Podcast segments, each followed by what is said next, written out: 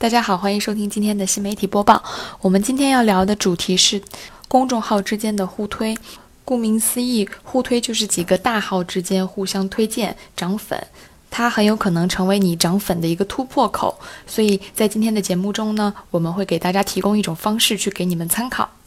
那么常见的互推就是我们平常看到的一些账号，它有篇文章就是专门推荐一些公众号的，一般是七到十二个左右，内容会有简介、ID 以及二维码等，其实就是几个公众号之间约定好时间，统一文案，互相推荐的一个活动，也就是目前大号最常见的涨粉手段。